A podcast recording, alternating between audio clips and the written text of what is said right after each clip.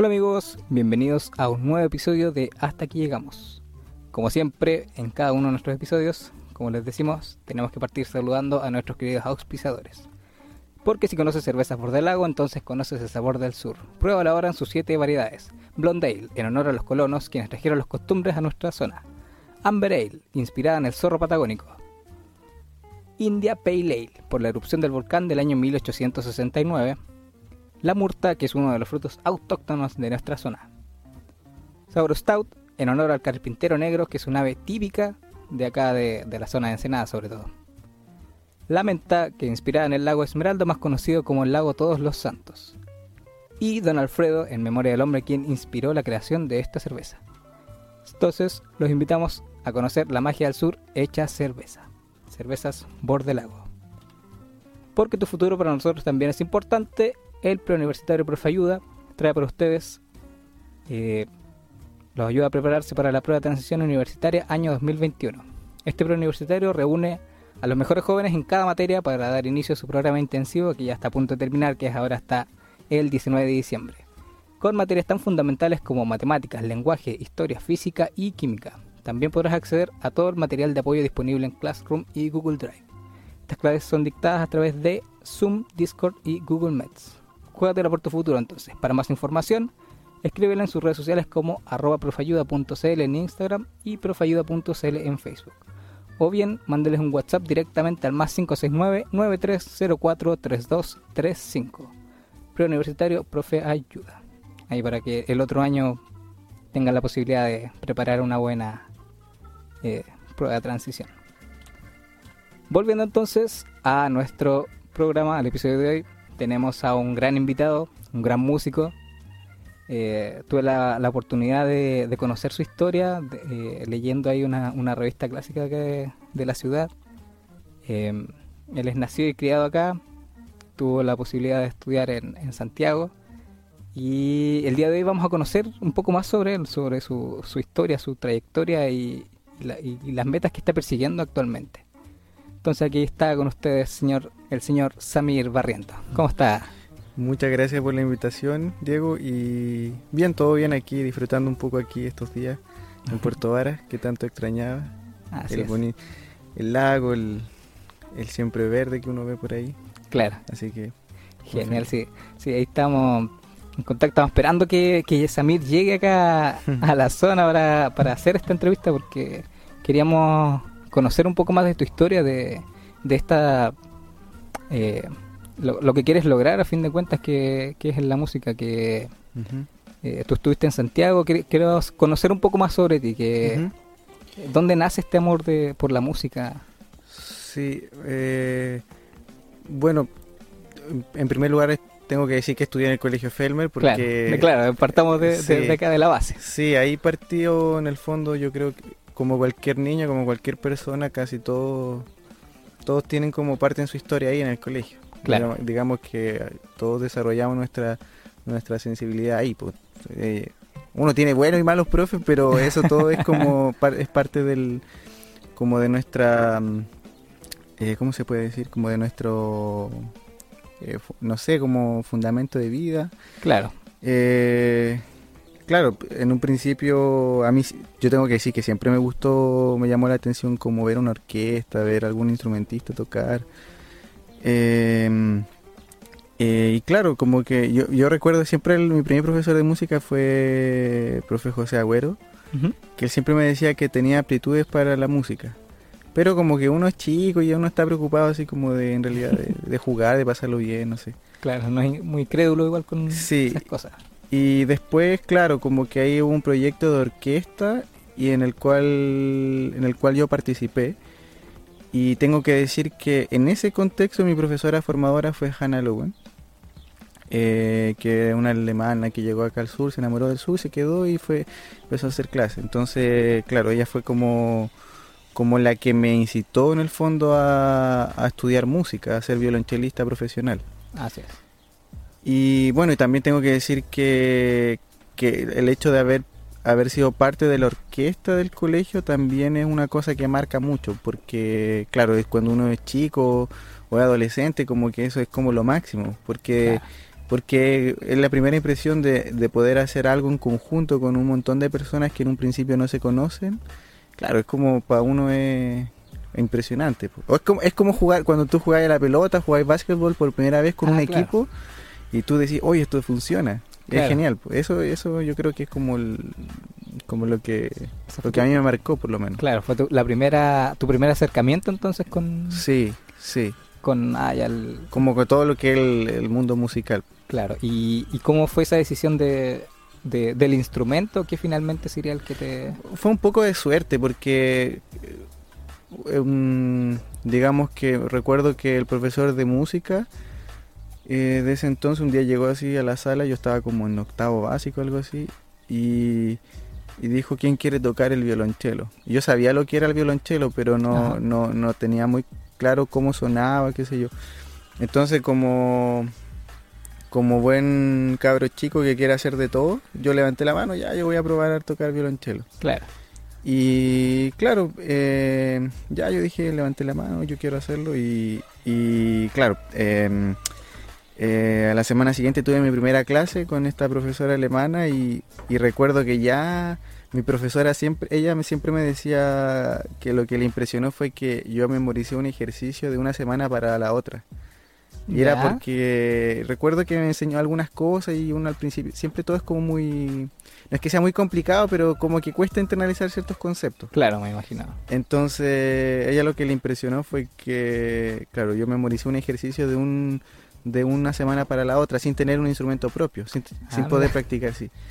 Entonces me decía, pero ¿cómo, ¿cómo lo pudiste hacer? Y yo decía, no, es que todos los días como que veía el ejercicio y me lo imaginaba, de acuerdo a lo que ella me había enseñado.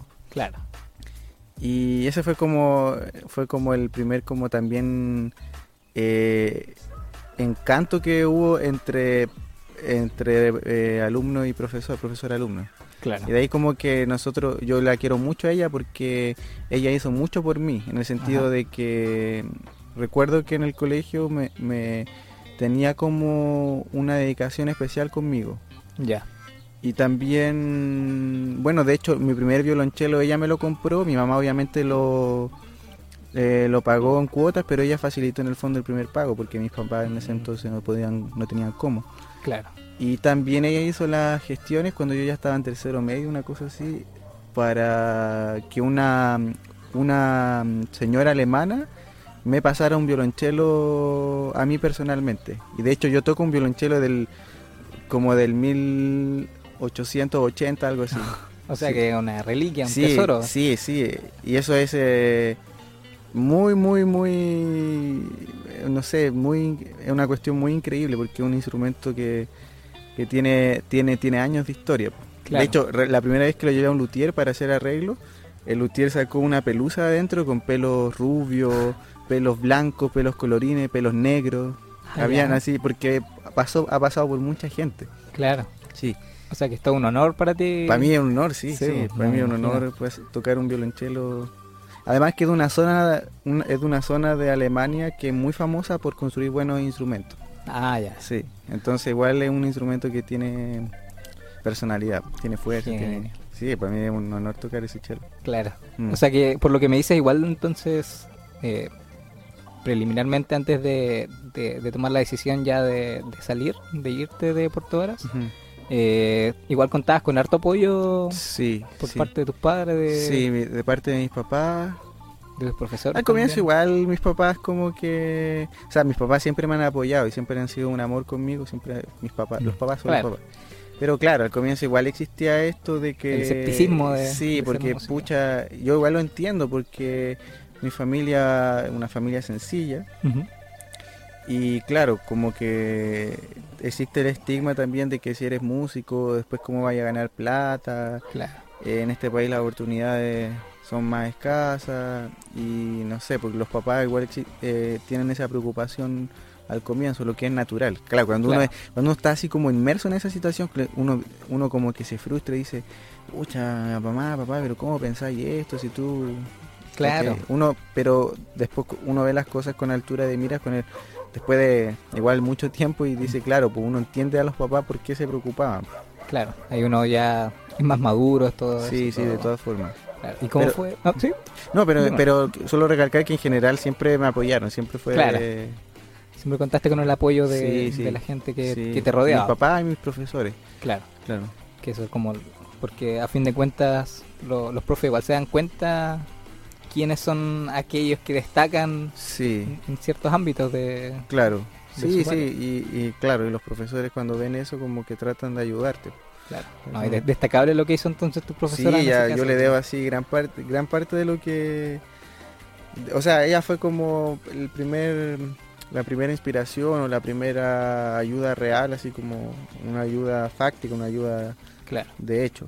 Mm. claro. Y, de- y bueno, cuéntanos cómo fue después de ese proceso cuando tú ya saliste de la media y esa decisión que tuviste que tomar entre estudiar una carrera convencional. O, o hacer lo que te gusta, que a fin de cuentas era la música. Mm. ¿Cómo fue esa, esa decisión? Eh, bueno, en un comienzo yo tengo que decir que no fue difícil tomar la decisión porque siempre he sido medio terco también. Ah, ya. Entonces como ya. que yo dije, en realidad como que... Lo que pasa es que a mí me gustaba un poco así como... No sé, me gustaba mucho la física, las matemáticas, me gustaba también mucho la literatura, no sabía que me, me gustaba, era como un enamorado de la, de, no sé, de la vida, de la, no sé, como de todo, me gustaba hacer de todo, entonces no tenía- Pero claro, cuando conocí el chelo como que dije, oye, esto como que es lo que más me gusta, es lo que más Mm, lo que más me llama, claro. Entonces, como que una vez que yo dije ya como en segundo, tercero medio, dije, no, ya esto es lo mío, como que no me... Nadie iba a doblegar mi... mi... Ah, ya. Porque yo sabía que independiente de lo que estudiara, yo mismo iba a tener que costearme mis estudios. Entonces Ya. nadie iba, nadie podía intervenir en mi decisión. Claro, entonces, Entonces- tenías esa fortaleza que se necesita para Sí. tomar esa decisión. Entonces yo dije, voy a, voy a estudiar música y, y de hecho es bueno es, un poco complicado eh, como como por así decirlo el proceso de, de postulación, pues yo estu- postulé a dos universidades, la Universidad de Chile y la Universidad Católica. Y y la Universidad Católica tiene, yo estudié en la Universidad Católica, fue lo Ajá. que quedé, fue aceptada en las dos, fui aceptado en los dos pero tomé la decisión de la católica porque el- la carrera de música está incluida dentro de un sistema eh, tradicional entonces eso me hacía que eso hacía que yo eh, podía optar a las becas del gobierno Ah, ya, ya. No Ya, existía sí. la gratuidad nada de eso entonces eh, claro yo tomé la sabía que tenía para entrar a la universidad católica tenía que eh, dar una buena PSU tener sobre 650 Ajá. eh, dar dos pruebas de aptitud eh, como teórica y, un- y una audición y el- la Ah, ya. conjunción de esas de esas eh, cómo se puede decir como Mm. eh, pruebas eh, hacían como ya tú puedes estar adentro o no Oh, ah, o sea, sí. igual es... sí es complicado o sea como que al, al principio uno no se da cuenta así como que uno lo hace nomás Ya, pero después del claro después de un tiempo cuando uno ve con más perspectiva las cosas dice uy en realidad igual es sí, pues es complejo. Es, es complejo, o sea, tampoco es que sean las pruebas teóricas más difíciles del mundo, pero, pero claro, hay, hay que enfocarse en muchas cosas. Imagínate ya, te da- das una buena PSU, pero en la audición no encantas a los profes, no quedaste. Claro. O encantaste a los profes, diste una buena audición, pero no te fue bien en la PSU. Claro, o sea, es como un complemento sí, de... sí. Ah. La, la P- ahora se llama. PT, PTU. PTU. De transición universitaria. Sí. Ahí, preuniversitario, profe ayuda. Claro. Ahí falta el... Ah, bueno, eh, bueno, como decíamos entonces, quedamos en que fuiste a tomaste la decisión de irte a Santiago. Y cuéntanos, eh, bueno, tú tenías dos opciones, dijiste, la, la católica y la La- de Chile. Sí. ¿Cómo estamos en Chile para ap- apoyar la música? Por ejemplo, tú tenías esas dos opciones. Sí. ¿Existían más? Hay otras, pero que no son tan, yo diría que no tan recomendables. Ya. Mm, Hay una, está la carrera de la Universidad Mayor, también Ajá. está la carrera, pero es que tiene un sistema muy arcaico, o sea, tenéis que pasar muchos años, los, los ramos son anuales, entonces eso ya es complicado porque no, no quiero ser polémico ni nada, pero un ramo, los ramos anuales son son una, una forma para sacarte plata, si en ninguna parte del mundo existe eso, los ramos son semestrales y ya está. Bueno, no es por ser, como dices tú, Mm. no es por ser polingo- polémico, pero eso pasa en cualquier carrera, yo creo. Sí, de hecho. Como de cualquier hecho. carrera, un ramo anual es como una piedra en el zapato muy Sí, grande que, Sí, que te ponen ahí para que estés más tiempo Sí. dentro. Sí, sí, porque no tiene sentido, no Mm. tiene sentido. Es solo para sacarte plata, porque, eh, o sea, una persona que se, una persona que se echa un ramo en un semestre no es que sea tonta. Uno nunca sabe, uno nunca sabe por qué alguien se echa un ramo. A veces ya de verdad hay gente, no sé, pues de verdad que fuiste flojo, irresponsable, qué sé yo, y te echaste el ramo, pero muchas veces también no es por eso, es porque tuviste un problema familiar, tuviste que viajar, no sé, hay tantas variables. Así es, sí, eso es. Y si una universidad no tiene conciencia de ello, entonces, lo siento, pero está equivocada. Claro. Mm. O su interés está en otro lado. Exacto. Claro. exacto. Sí. Claro, entonces, bueno, en conclusión, acá en Mm. Chile no hay... O sea, es que, es que lo que Eh, pasa es que la, carrera de, de, carreras, claro. claro, la carrera de, intép- de intérprete como yo diría que lo mejor está en la Universidad de Chile, la Universidad Católica. Claro. Igual hay otras universidades como la, universi- la, mm, la Austral en Valdivia, la Universidad en Talca. eh, por ahí una que otra se me quedan en el tintero, pero pero claro, lo mejor es irse a Santiago, estudiar en la Chile o en la Cato. Claro. Sí, así es. O sea, hay muchos matices, por ejemplo, hay profesores que, hay de verdad que hay mejores pro- profesores de cierto tipo, no sé, pues en la Austral o en la Universidad de Talca. Ah, ya. Eso, eso es así. Pero en el grueso, en el promedio, claro, lo mejor es irse a la Universidad de Chile, la Universidad Católica. Claro. ¿Y cómo fue Mm. tu experiencia dentro de, de la universidad? Bueno, fue, lo pasé bien. ¿Sí? Sí, lo pasé bien. ¿Cuántos años eh, duraba tu... Eh, seis, Seis años. Sí. Ah, ya. sí. sí. Fueron seis años. Y, ¿Pero tú ya habías ido a Santiago antes? Como- Antes había ido que porque... siempre nos molesta a los sureños que cuando vamos para allá, que... Sí, no, no. ¿Qué? Pero si los santiaguinos hablan hablan súper mal también, así que Sí, no sé por qué molestan, es por el acento yo creo. Puede ser, sí. Sí. Bueno, yo no sé si ya tengo el acento, pero que su- algo debo tener todavía. Claro. No, pero allá hablan súper mal, súper mal. Eh, no sé por qué molestan tanto a la gente. De hecho, de hecho, es bonito la el acento del, de acá. Sí, más simpático, sí, Sí, súper cordial, Sí, todas esas más cosas. afable, no sé. Claro. Eh, no, lo pasé bien en la universidad, lo estudié mucho, mucho, mucho, mucho. Y disfruté mucho mi vida de eh, universitaria, o sea, como de vivir solo, de hacérmelas valer por mí, eh, de costearme mis cosas. claro. Como que eso me... Yo creo que irse a vivir a Santiago es como toda una escuela. Ya. Eh, porque, mm, digamos, te entrega como, de- te hace como desarrollar tu personalidad, tu, tu, eh, tu capacidad como de leer a la gente, de leer la ciudad, de cómo economizar tu tiempo, cómo optimizar tu dinero. Eh, te- no sé, conoces gente tan de tanto, tanto tipo, tan extravagante que te, te hace como un poco abrir la mente, como yo siempre he dicho que eh, si tú te vas como a alguna parte del mundo, ¿Ya? si estuviste en Santiago viviendo, estás preparado para cualquier otra, para cualquier otra Ah, metrópoli, me- cualquier otra Sí. ciudad. Sí, porque es súper difícil, pues tenés que, es que es súper difícil. eh. Es duro, es estresante, eh, los viajes son muy largos, Claro. te encontráis con gente penca, ¿cachai? Pero claro, al final uno siempre se queda con lo mejor, o sea, los buenos amigos, las buenas experiencias, buenos Ah, sí. profesores. Claro, eso no se lo quita nadie. Sí, sí. Aparte que allá es rico que, eh, no sé, pues un día te juntás con tus amigos, te vayas a tomar una cerveza y después al otro día te levantas temprano a estudiar o subí al cerro, qué sé yo, y te vayas a un museo. Claro. Bueno, ahora ya no se puede con cómo estamos, Claro. pero antes, eh, o sea, por lo menos a mí me tocó vivir eso, pues de, de tener la libertad de hacer muchas cosas.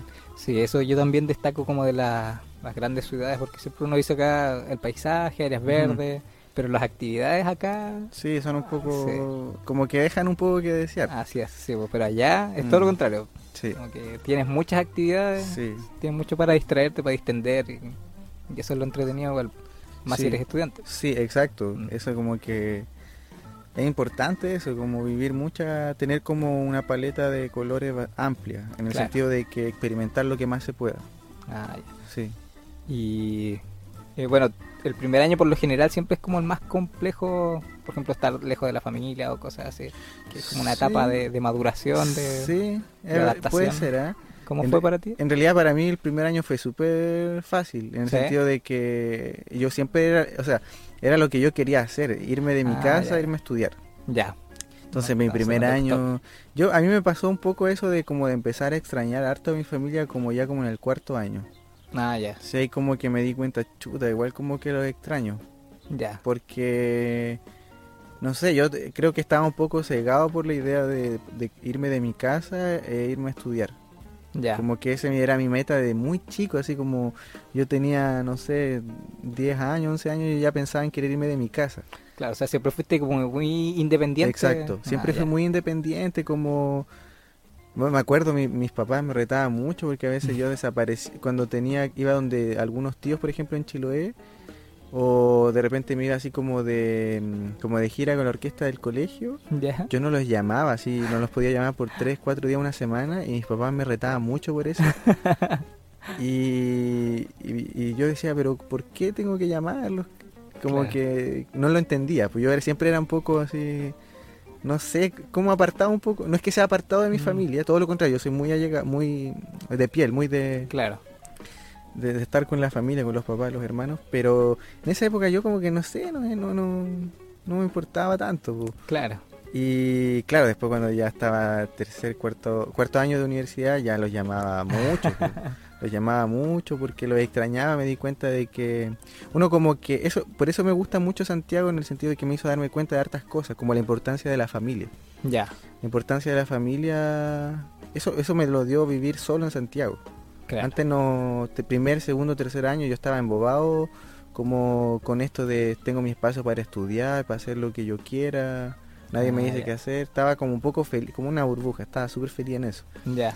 Pero claro, después cuando estás como, como yendo hacia terminar la carrera, claro, como que, hay un- como que yo empecé a decir, chuta, me hace falta igual un poco como el cariño de familia. Claro. Claro, porque ahí cuando ya estás terminando como que empiezan a aparecer esos tiempos muertos entre medio de, Sí, exacto. de, de las clases, como ya tienes menos menos carga. Sí, exacto. Claro, entonces Sí, empiezas a sentir más solo. Sí. Igual yo siempre, siempre, siempre estuve muy ocupado. Como, sí, siempre, por ejemplo, to- toqué mucho en la orquesta del teatro, en la orquesta de cámara del teatro municipal. Entonces, prá- prácticamente hasta casi terminar mi carrera, entonces siempre estaba muy ocupado.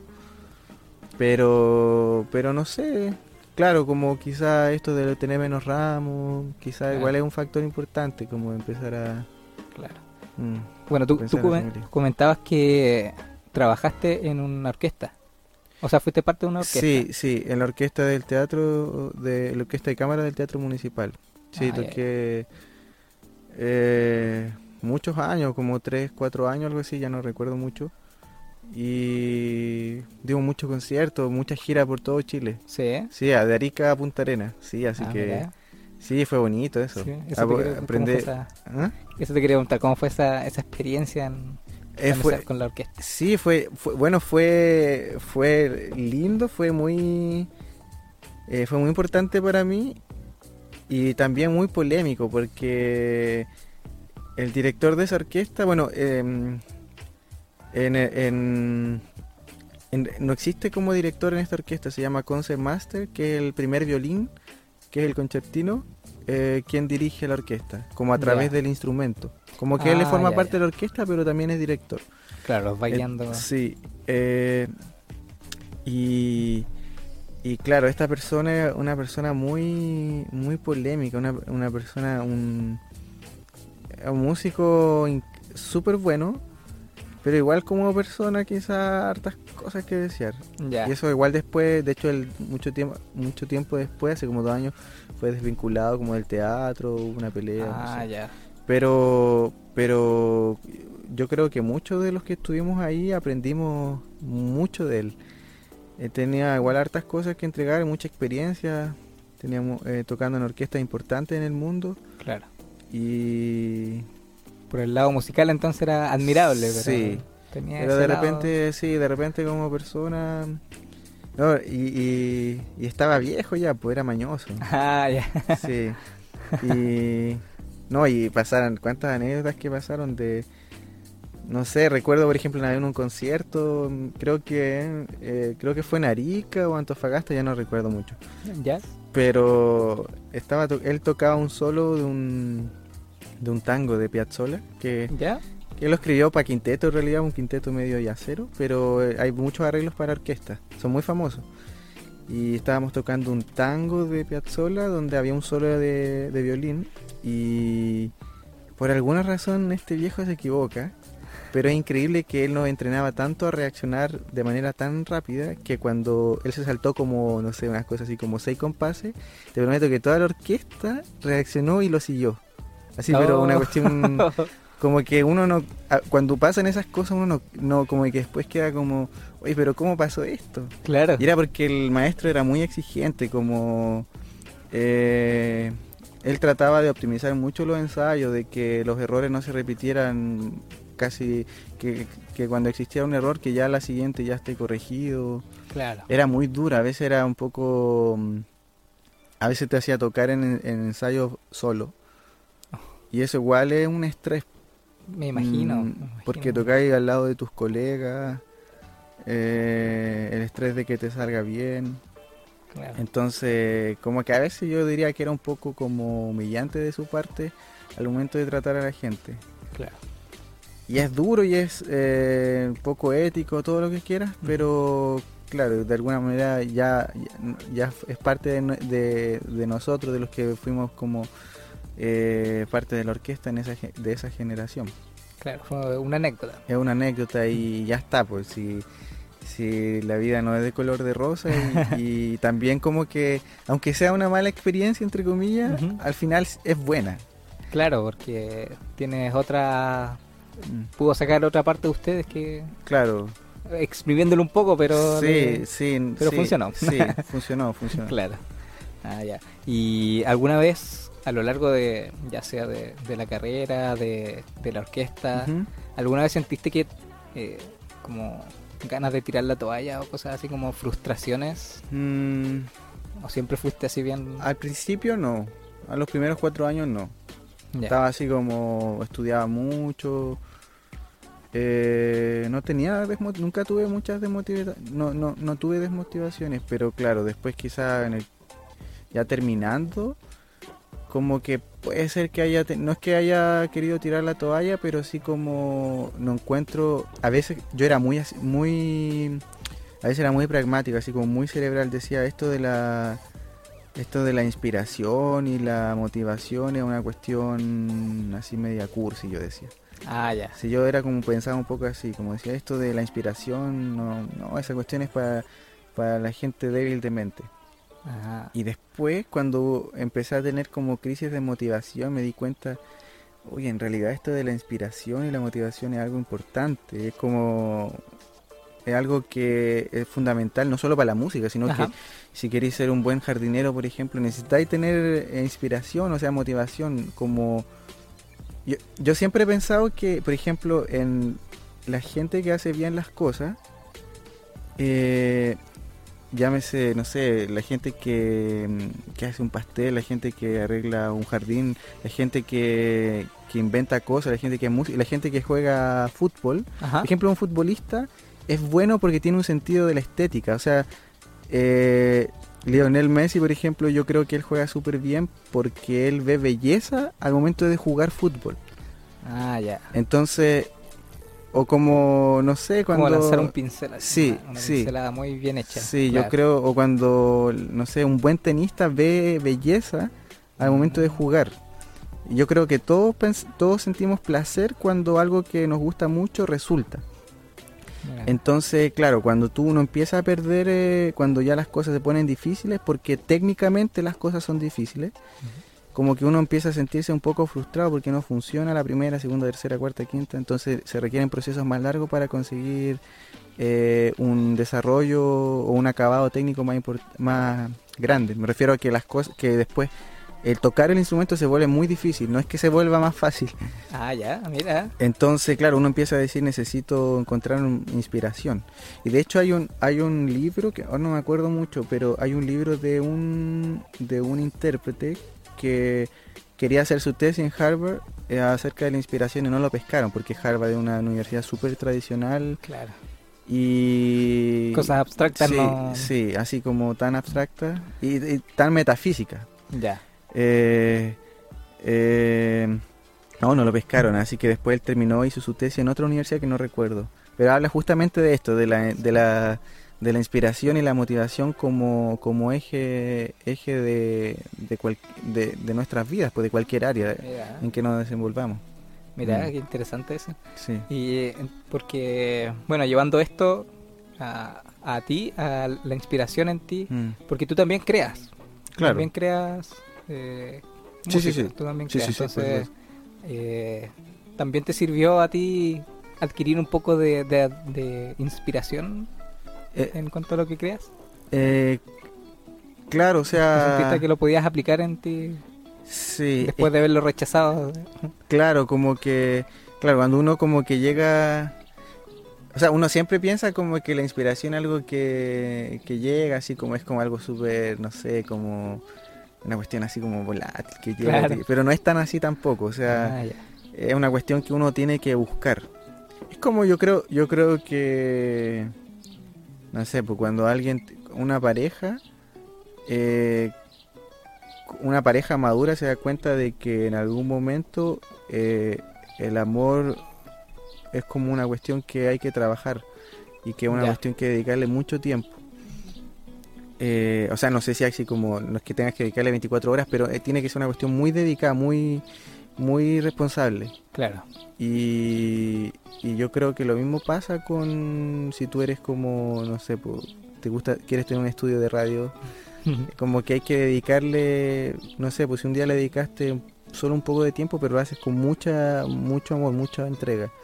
claro. Eh, yo creo que esa es la forma que yo personalmente consigo como, o trato de, como, ah, ¿cómo se puede decir? Como, yo trato como de, eh, no como, como, o sea, como, no sé cómo decirlo, como que la, como que la energía de la inspiración, por así decirlo, ¿Ya? las ganas de querer hacer algo que estén bien como distribuidas Claro. en un tiempo en un tiempo determinado porque a veces no es solo practicar a veces igual tenéis que conversar con tu amigo con tu familia querer andar en bicicleta no sé Claro, o sea, no es como llegar y- encerrarte a crear, sino que... claro eh, como que hay- es, es variable eso Claro. de repente podéis pasar horas practicando estudiando Claro, o lo que sea y a veces no tanto depende cómo estudias claro. Sí, pues todo, todo igual depende de tu, de tu propia mente, cómo estés. Eh, oye, esto, vamos a ir un- a una breve pausa, porque justamente que estábamos hablando de, de tus creaciones, vamos a, a ir a mostrar unos de un extracto de uno de tus ah ya. de tus videos, que es el Application RCM. así en el Royal College of Music. Ah, Así se llama ya. sí. Entonces vamos a ir a, a eso y volvemos. sí Eh, quédese ahí, vamos a ver un extracto de, de, de lo que compone nuestro amigo acá Samir y ya volvemos con más hasta aquí llegamos. Nos vemos en un ratito.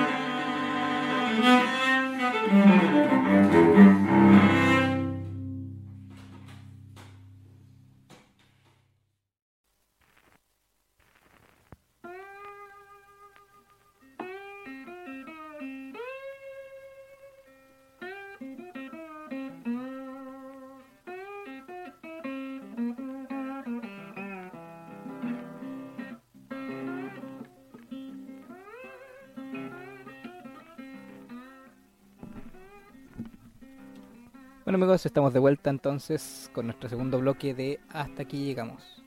Como siempre no podemos comenzar sin saludar a nuestros auspiciadores. Cerveza Lago. Si conoces la cerveza Lago, entonces conoces el sabor del sur. Prueba sus siete variedades, como eh, Blonde Ale, en honor a los colonos. Amber Ale, inspirada en el zorro patagónico, que se puede apreciar en los principales parajes de la zona. India Pale Ale, por la erupción del volcán Osorno de 1869. La murta, uno de los frutos autóctonos de nuestra zona. Sabor Stout, en honor al carpintero negro, que es una ave típica de, la zona de Ensenada sobre todo. La menta, inspirada en el lago Esmeralda, más conocido como el lago Todos los Santos. Y Don Alfredo, en, inspirada en el hombre quien inspiró esta cerveza. Cerveza por del lago, la magia del, del sur hecha cerveza. Porque tu futuro para nosotros también es importante, el preuniversitario Profe Ayuda tiene para ustedes eh, preparado. Te ayuda a prepararte para la prueba de transición universitaria año 2021, que plan que ya está a punto de terminar. Así que saludamos a los muchachos, esperamos que les haya ido muy bien. No sabemos cuándo va a ser la prueba, pero esperamos que les vaya muy bien a todos los muchachos. Saludo entonces para Preuniversitario Profe Ayuda. Seguimos entonces con, junto a Samir, hablando un poco, estamos conversando algo que está, me pareció muy, muy interesante de haciendo unas, unas analogías ahí mm. interesantes con respecto al mundo de, o sea, al hecho de ser músico con el, con el futbolista, por ejemplo. Claro. Que por lo general uno dice, ah, ser músico es como saber tocar un instrumento. Mm. Pero nada más equivocado de la realidad. Exacto, sí, eso, eso es como, claro, un poco lo que hablábamos, como que el como que todos ven así como la parte bonita de que el músico toca y, a la gente le gusta o no, no sé. Eh, o como el, Pero en el fondo, en, el fondo son... Lo que hay detrás de un concierto, de un recital, siempre son muchas horas de estudio, muchas, muchas horas de estudio, muchas horas de práctica. Y como lo que te decía, es como que tú eh, a estar con tus amigos, tu familia y tomar la guitarra, el cello, el violín, lo que sea Y claro, lo pasáis bien, podía hacer música, Claro. todo muy bonito, todo muy... Es Muy- bacán, es Claro, bacán. Para distender Sí, es una actividad muy... Es genial, así. Mm. Pero una cosa es eso y lo otro es el mundo profesional. Claro, En el mundo profesional significa estar muchas horas estudiando, muchas horas encerrado, muchas horas investigando, no solo como tocar, no sé si yo voy a tocar la sonata de Beethoven, eh, no sé, la quinta sonata de Beethoven para cello y piano, no es solo como, ah, tengo que tocarle y que me salgan las notitas, sino que mucha investigación es como eh, el contexto histórico, eh, el, contexto estético, todas esas cosas. Y, y nada, es, mucha, es mucha, mucha preparación, con mucha antelación. Eh, y lo mismo pasa como un poco con el, con, el mundo del fútbol, que a mí me, como me gusta. Eh, claro, como que cuando tú vayas a jugar un partido, una pichanga, como se dice acá, Ajá. eh, ya lo pasáis bien, te distiendes, te- claro, te tienes que esforzar mucho porque un así funciona un juego, ¿sí? o sea, si no seguís las reglas, como que no, el juego no tiene sentido. Pero claro, eh, a fin de cuentas súper entretenido. Pero cuando uno le pregunta a un futbolista profesional qué es lo que debe hacer, claro, son horas de entrenamiento, de rutina, de una alimentación específica, em, De tácticas de también. táctica, mucho análisis de táctica, de Claro. mucho- Estudiar a la competencia. todo Exacto. eso, sí, sí, es muy... Es todo, es todo eso. Claro. Entonces, como que esa parte, cuando uno le pregunta a un futbolista, no es tan bonito. O sea, Mm. es genial porque todo esto como se, uno lo, lo- como que lo, lo, no sé, lo fundamenta en- eh, ba- bajo el sentido del esfuerzo. O sea, el, Claro. esfu- el esfuerzo después trae sus frutos, pero, pero claro, o sea, es mucho trabajo, muy duro, mucha, mucho análisis, mucho Harta teoría. harta teoría. Sí, sí, súper Es lo mismo con el, con el mundo de la música, o sea, no es solo tocar el instrumento, hay mucha teoría, hay mucho, mucho, mucho, mucho que hay por detrás, un- hay, hay toda una base, todo un esqueleto que sustenta el, el, el tocar el instrumento. Claro. Y, en- Mm. y en eso también quería llegar a lo que eh, a lo que estás ahora, que tú, bueno, está, como vimos ahí una pieza tuya, eh, que, por ejemplo, la- eso es una, una aplicación que se, si uno lo lee textual en inglés, Sí, pero en realidad Eh, es como una postulación. sí, Mm. application, postulación, Claro. aplicación, postulación. Mm. Claro, es como... eh, lo que pasa es que eso es una, aplica una postulación que yo realicé para estudiar en el Royal College en Londres. Aún no saben los resultados, Pero porque yo hice, me la jugué por dos escuelas, por esta de Londres y la de Münster en Alemania, que es la escuela que fui aceptado. Así es, eso es lo que queríamos llegar. Que, Sí. eh, y esa postulación igual fue dura porque tuve que grabar cuatro obras. Y eso eh, requiere una preparación ah, muy, muy extenuante. Claro. Mucho, mucho estrés porque significa eh, levantarte temprano, desayunar bien, eh, practicar la obra, darle vueltas a la obra, p- pensar un poco, eh, ya, no sé, tuve que grabar una obra de Bach para, y uno dice ya, eh, estoy tocando una obra del barroco, 1600 y tanto, 1700. Eso significa que debo tocar de cierta forma, que debo informarme como de los sucesos históricos, que al fin y al cuenta, a fin de cuentas igual se proyecta un poco al momento de la ejecución, todas esas cosas. Ah, ya todo eso tiene que estar reflejado. En... Sí, todo eso se refleja, o sea, es una cuestión súper imposible que alguien se dé cuenta de todo eso, o sea, eso Claro. es- no existe, ¿cachai? Pero eso, todas esas herramientas como histórica o estética influencian directamente en la ejecución. Ah, ya. Entonces, eso te puede marca la diferencia al momento de de, de una eh, marca la diferencia en cuanto a cómo reacciona la comisión, o sea, te dejamos o te o no. Claro. Y por ejemplo, ¿cuánto te tomó crear esas cuatro horas de, Mm. de, de aplicación? No sé, como que haber haber hecho como tres tomas en día domingo en pleno 18. Así que tenía muchas ganas de De terminar. de terminarlas, pero pero claro, antes de eso por lo menos yo estuve no sé, quizás como un mes.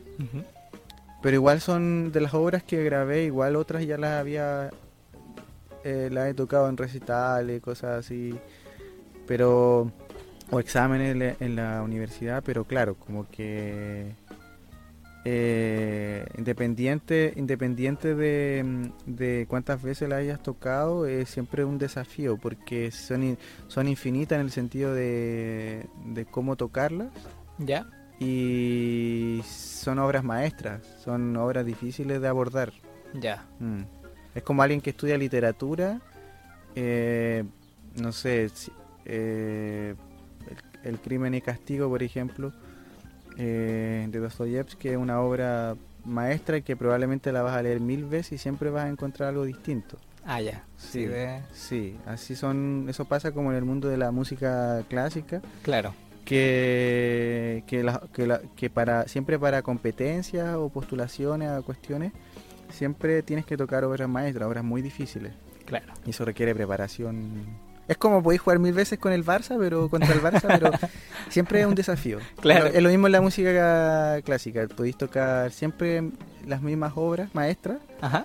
pero siempre es un desafío porque son difíciles. Sí, pues me imagino. Mm. No, ¿Y cómo fue ese, ese momento en que recibiste? Porque me imagino que se contactaron contigo por correo o algo Sí. así. Como está aceptado. Ah, cuando, de hecho cuando, cuando recibí el correo de aceptación, como que decía, estas son la- las siguientes, no sé, alumnos, no sé cómo decirlo, los siguientes alumnos son los que fueron aceptados. Y yo empecé a revisar y no encontraba mi nombre. Ya. Qué Chuta, no quedé. Pero después me di cuenta de que en realidad no estaban los nombres de nadie, era porque estaba, mm, solo estaba como el número de... El número, ¿cómo se ¿De postulación? pues? Claro, Mm. el número Ah, de ya. postulación. claro.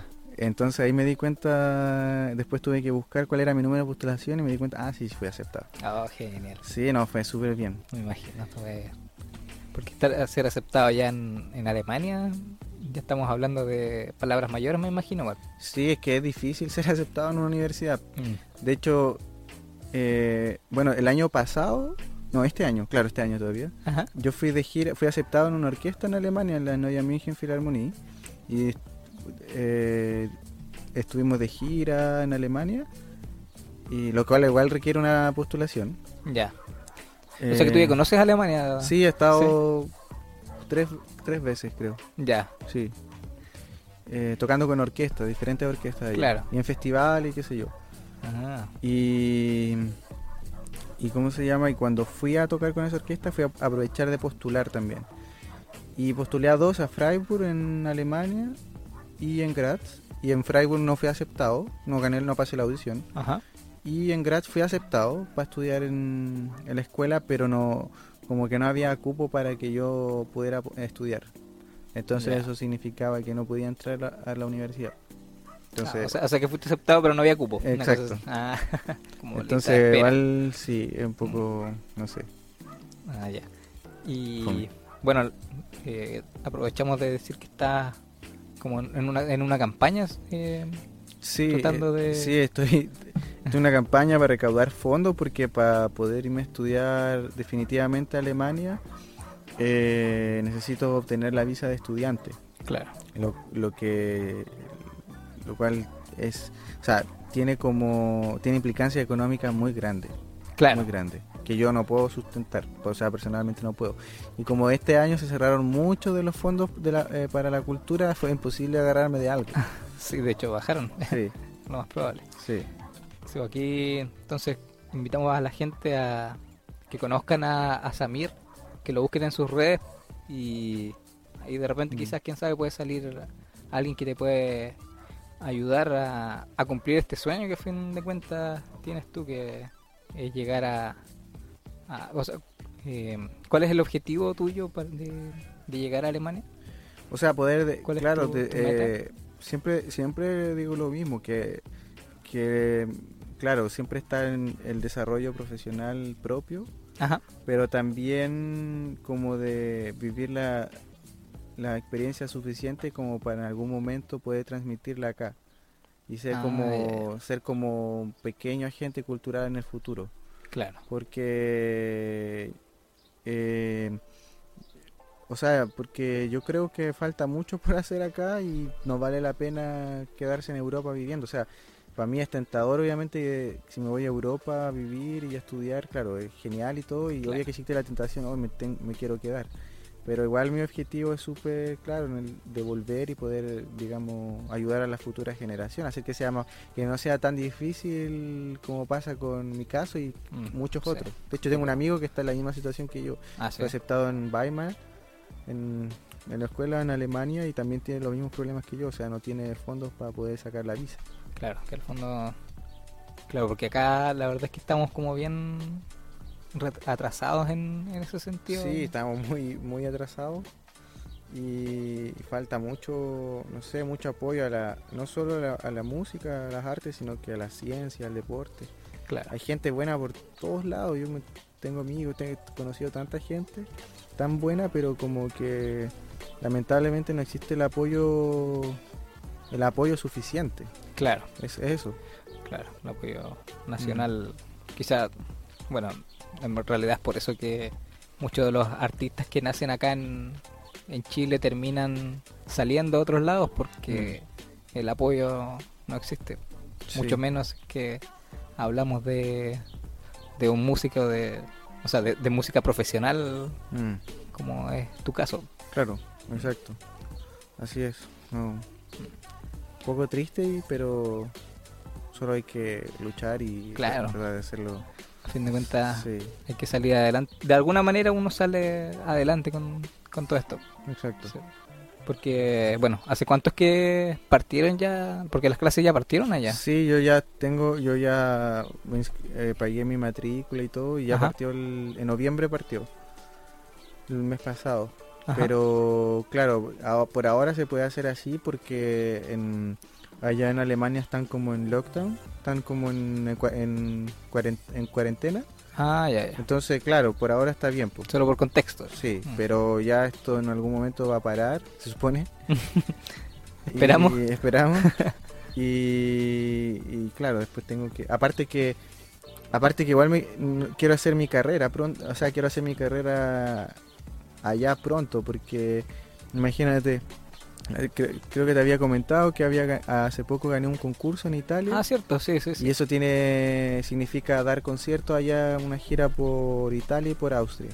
Pero si estoy Ah. viviendo acá en Chile no, no voy a poder hacerlo. po.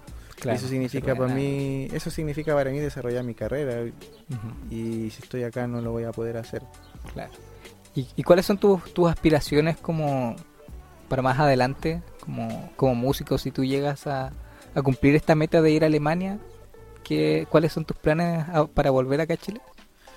Es que es difícil como ponerlo en palabras porque porque que se puede hacer de tantas formas. Ah, ya. Como claro. por ejemplo, no sé, pues crear una orquesta, crear una escuela, crear, eh, no sé, yo creo que, por ejemplo, una de las cosas que me interesa es como cómo hacer en el futuro que la gente que realmente tiene las capacidades y se merece irse a estudiar a escuelas importantes en Europa, cómo hacer para ayudarlas económicamente.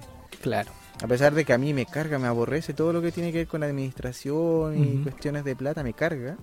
Pero yo creo que en, algu- lo- en algún momento lo tengo que aprender súper bien, porque si yo quiero ayudar a la gente en el futuro, significa estar metido un poco en ese mundo. Claro. Y que no Sí. pase lo mismo que estás pasando Exacto, tú ahora, pues, con tu, tu a- amigo también. Mm. Porque allá en Europa es fácil. Eh, yo tengo muchos amigos allá Ajá. que me han contado sus experiencias y, que, si- no sé, pues hay muchas fundaciones que los ayudan, con tienen much- hay mucha posibilidad de sponsor, de instituciones que dicen, ya, tú eres bueno, lo demostraste, ya, te ayudamos. En cambio acá no existe eso. No. Acá no existe a quién, a quién le demuestro que, que, que puedo, ten- que puedo hacer una buena carrera y que, me, y que me ayude. No existe eso. O sea, con suerte el Fondart, pero el Fondart como que, o sea, yo ah, igual hago media culpa, yo no, no postulé al Fondart, Ujú. pero hay otras más opciones, las cuales fueron todas cerradas. Ya. Entonces es como es como siempre, o sea, no hay tantas posibilidades, o sea, el fondar uno becas Chile que fueron cerradas y otros fondos que no recuerdo ahora el nombre que también los tenía en mente, pero cuando intenté postular decir como ya por aquí puedo sacar dinero, eh, ya no estaban estaban cerradas porque para el gobierno la cultura no es Claro. no es prioridad ni, Claro. la, ni, la, ni la ciencia ni las culturas que a mi entender son como el fundamento de la sociedad Claro, sí, Mm. eso es verdad. Sí, ahí, Mm. ahí estamos guateando, como se diría, Sí. como país. Sí. tenemos va- varias falencias en, en aspectos que a fin de cuentas son bien importantes. Mm. Eh, no sé si tienes alguna última precisión que quieras hacer, algún, algún Eh, saludo. algún- Sí, quizás ¿Alguna que... eh, quizá- bueno, me gustaría decir que el próximo martes voy a dar un recital. Eso, sí, sí, sí. Voy a dar un recital acá en Puerto Vara en la Galería Bosque Nativo. No tengo idea a qué hora.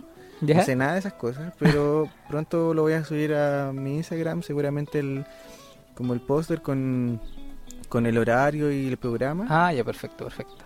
Y obviamente que hay una hay un aforo máximo, así que no sé. Bueno, ahí ellos lo tienen que Ah, ver. claro, ahí, eh, ahí lo ven ellos. Sí, yo no sé. Claro, ahí, ahí lo pueden encontrar en, en redes sociales como samir.barrentos.morales. Sí. Sí, pronto va a estar subiendo esa, Sí. ese concierto que, que van a hacer. Bueno, ¿algo más? Eh, ¿Alguna, ¿Algún saludo? ¿Algún, Un saludo. ¿Algún ¿Para quién puedo comentario? saludar? algún comentario? Eh, no, muchas gracias por la invitación, por poder, eh, por poder, ah, digamos, eh, por haberme invitado, por, por poder poco conversar esto, porque sí, como fue, es, como un poco, o sea, como que genial poder un poco como hablar y, y, y votar las cosas que, Claro, sí, sí, eso. que pienso y que y no sé y poder po- eh, no sé decirle como a la gente que, que es más joven o que está como empezando su carrera no solo en la música sino que lo que sea que quieran estudiar que que hay que siempre tirar para arriba nomás como que hay que luchar y, y- y no hay que dejar nunca como de, de creer en las capacidades de, de que tenemos nosotros por los seres humanos como Claro. que al final yo siempre pienso que, que el ser humano o sea todo lo- todas las actividades que se desarrollan en el mundo están porque el ser humano las puede hacer Claro, entonces, como en ese sentido, para aterrizar un poco esto de que sí, con- consigue tus sueños y persigue tus sueños, que es como pues, simplemente que el ser humano tiene las capacidades para hacer lo que sea. claro. Así que en, ese, en, en esa línea, solo decir a la gente que siempre hay que tirar para arriba y darle con todo. nomás. Genial. Mm. Nosotros también, bueno, te quería agradecer a ti también por haber venido, por tu tiempo. Vienes llegando hace poquito acá Sí. a Puerto Vara. Eh, bueno, y, y es- esperemos que, que pronto puedas eh, llegar a la meta que es cumplir a, o sea, ir a, a Alemania y vamos a estar atentos con, con la Mm. información del, del concierto también porque te ayudamos a, Sí. a difundirlo un poco. Y bueno, nosotros nos empezamos a despedir. Eh, ah, también queremos dar un anuncio de que ya vamos a sacar nuestro episodio eh, especial de Navidad. No prendí el arbolito, me olvidé. Ahí está nuestro arbolito, porque estamos cercanos a ese especial de Navidad y Año Nuevo. Así que estén atentos a nuestras redes sociales también, como Radio Grado Cero. Eh, bueno, nuevamente te agradecemos a ti por haber venido, por habernos contado un poco tu experiencia. Estuvo bien interesante la, la conversación. Eh, y nos encontramos en una próxima ocasión. Esto ha sido hasta que llegamos para Radio Grado Cero. Nos vemos.